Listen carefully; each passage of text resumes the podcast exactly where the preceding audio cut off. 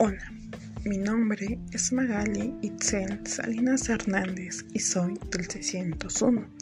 Y en esta ocasión les hablaré un poco sobre el desarrollo cultural y tecnológico de la globalización y su impacto que ha tenido en nosotros.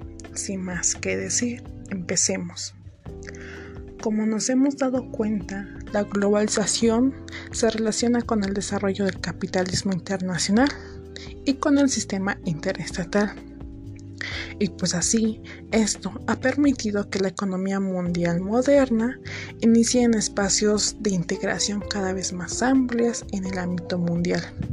Así pues, las expresiones culturales se han convertido en el medio por el cual se logra eh, una interconexión de estados, estados, regiones e individuos. Y aquí hay una relación con las tecnologías, eh, ya que a través de los medios de comunicación interactuamos con otros países y así conocemos su cultura. Y eso es lo bueno, ¿no? Eso es la parte positiva.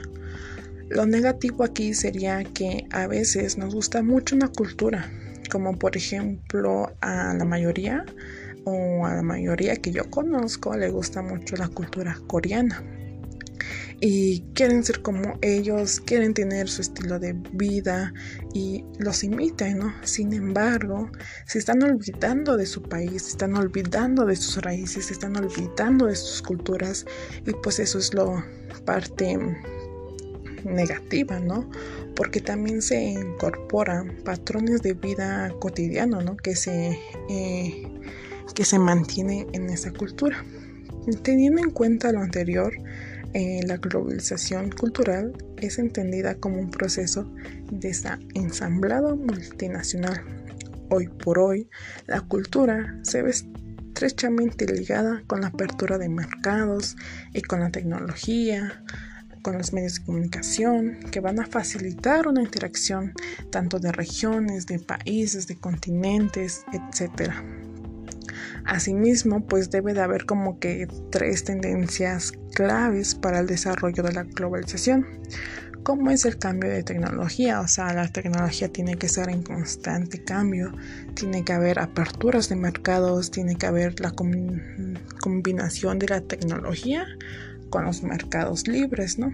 Y pues eso es lo que pasa o es mi punto de vista, ¿no?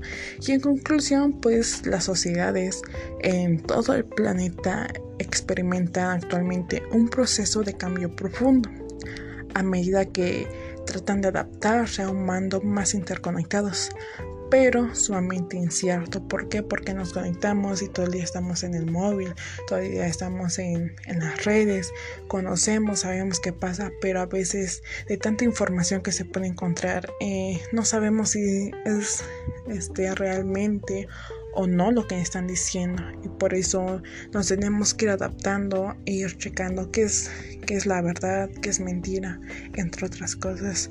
Y pues esto ha sido todo por hoy, espero les haya gustado, díganme pues, qué opinan ustedes respecto a esto, los estaré escuchando y pues nos escuchamos en la próxima, gracias.